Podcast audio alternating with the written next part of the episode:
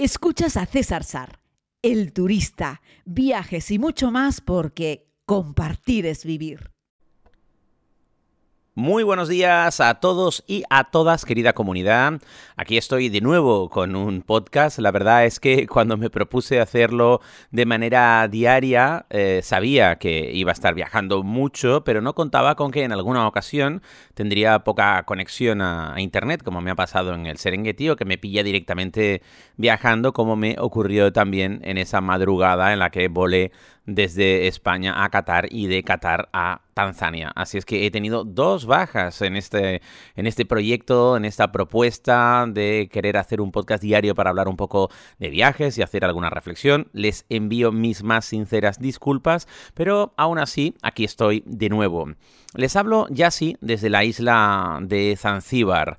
Este safari, esta experiencia en Tanzania, que no es la primera vez que puedo disfrutar, es sensacional, es maravillosa. Este safari por el Serengeti es una de las visitas obligadas, como les dije en el anterior audio, que lo hice directamente metido en el jeep. Lo grabé el miércoles y creo que lo pude publicar, si no me equivoco, el viernes, ayer. Y hoy sábado, pues estoy aquí de nuevo hablándoles, ¿no? Eh, para responder algunas preguntas que me hacen ustedes, ¿no? ¿Se puede viajar a Tanzania? Por supuesto que sí. ¿Es peligroso hacer un safari? Desde luego que no. ¿Hace falta tener alguna edad determinada para poder realizarlo o tener algún tipo de condición física especial? La respuesta es no.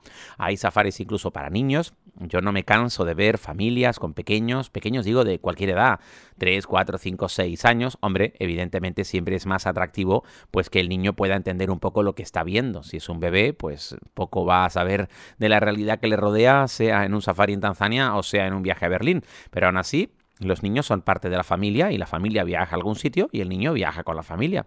No hay ningún problema. El lugar es muy seguro, ya les digo que pueden viajar con pequeñines. Algunos de estos pequeñines ya con cierta edad, que les digo yo, cosa como 6, 7, 8 años, disfrutan como enanos cuando ven una jirafa, un hipopótamo, un elefante, las cebras, en fin.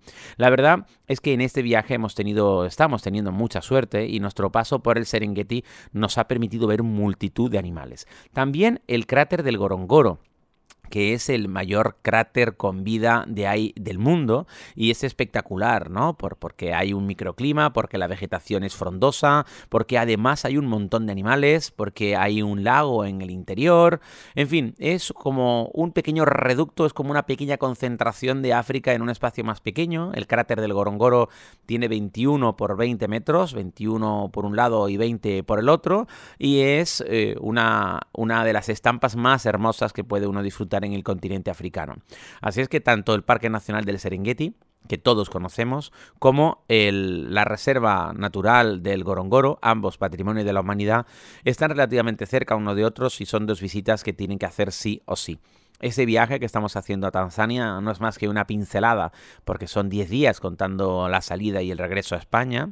Y bueno, pues es como abrir boca, como tener un primer contacto y empaparse de las eh, magníficas vistas que tienes, el poder entrar en contacto con animales salvajes en libertad y luego, por supuesto, entrar en contacto con los humanos, ¿no? con los tanzanos, que son una gente muy amable. Así es que en esta ruta, en los últimos días, además de dormir en ten camps y además de ver un montón de animales, hemos entrado en contacto con los tanzanos. Pero para terminar con el tema del Serengeti, me gustaría hablarles un poco sobre cómo son los camps, ¿no?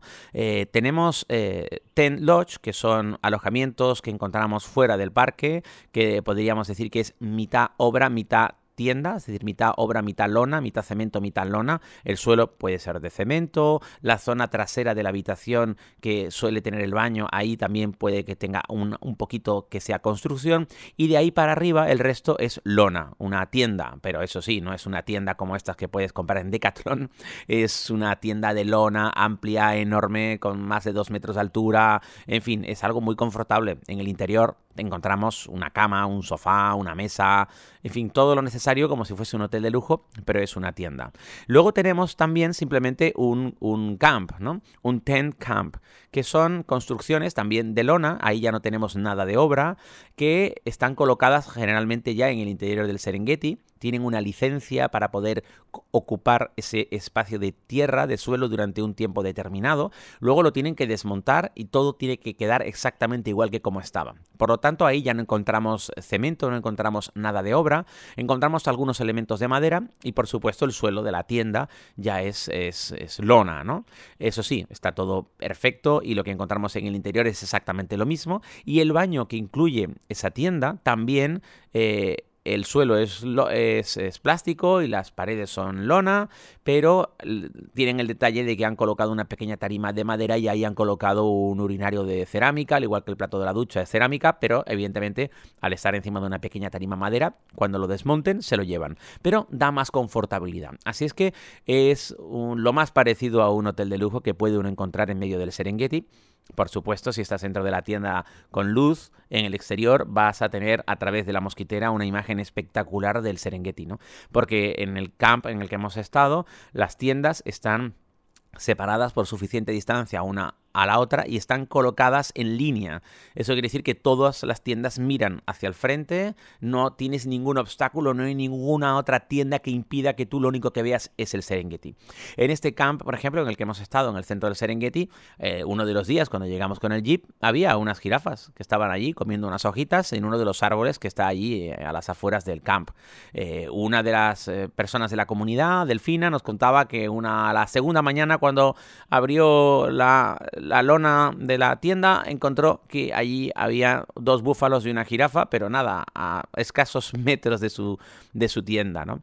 Y bueno, eh, es muy interesante. En estos lugares, como estás en el medio de la naturaleza y como no hay ninguna alambrada, no hay ningún muro, no hay nada que te separe y estás en el centro del Serengeti, eh, bueno, pues por la noche, por ejemplo, si quieres ir desde tu tienda a la tienda principal, donde se cena, donde se come, donde se desayuna, siempre que sea de noche, tienes que llamar por una emisora para que vengan a tu tienda a buscarte. Viene un Masai con una linterna y te acompaña desde tu tienda hasta eh, el espacio principal que compartimos con el resto de la comunidad. ¿no? Lo mismo para regresar a tu tienda por la noche, después de cenar, te acompaña una persona a tu tienda y bueno, y comprueba que tienes cerrada, bueno, la mosquitera por supuesto, pero luego tienes cerrado también la, lona exterior, ¿no? Y no lo abras por la noche. Escuches lo que escuches, no lo abras, porque estando en la mitad del Serengeti vas a escuchar un montón de vida y lo más que se escuchaba, al menos en estos días que estábamos allí, eran las hienas, porque ya saben ustedes que la inmensa mayoría mayoría de los animales tienen vida nocturna,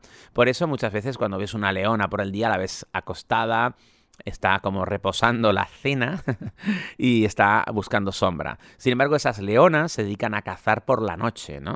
Y detrás de la leona ya saben ustedes que va todo el resto del ciclo de la vida, ¿no? O sea, leonas, guepardos, eh, leopardos, son los felinos, carnívoros, depredadores que cazan y a partir de ahí hacia abajo encontramos el resto de animales que se benefician de esa caza y que comen después de que han comido estas primeras cazadoras, ¿no? Recordarles siempre que son las leonas las que cazan, no los leones. Los leones solamente se dedican pues a copular, a procrear y a comer después de que la leona haya comido. El resto del tiempo se pasa todo el día tirado ahí eh, a la sombra descansando. No son ellas, son las leonas las que se encargan de la camada, las que están fuertes, fibrosas, las que están en forma, porque son las que van a cazar, las que van a ir detrás, yo qué sé, de un ñu, de una cebra o de cualquier otro herbívoro que está pastando por allí por el Serengeti, ¿no? O en cualquier otro lugar de África donde encontremos también vida salvaje. Así es que es un espectáculo de la naturaleza que yo recomiendo ver alguna vez. ¿no?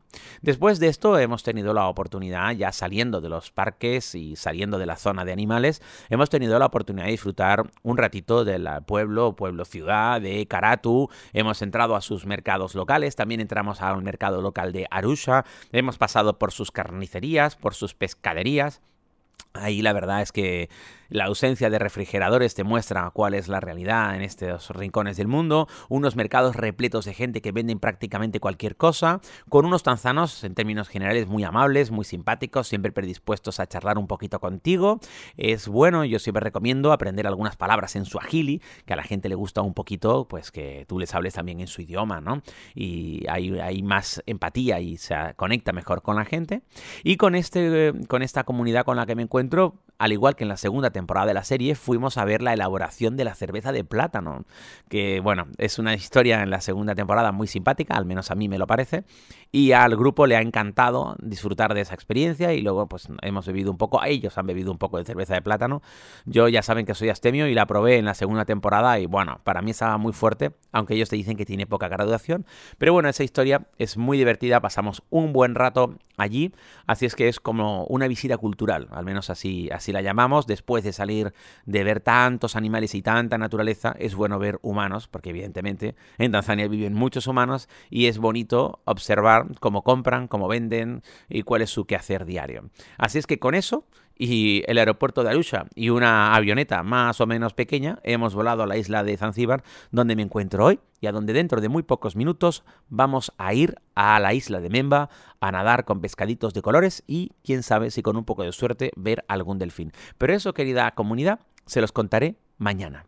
Un abrazo muy grande para todos y para todas y recuerden, equipaje ligero, corazón contento y por favor, no se olviden de vivir.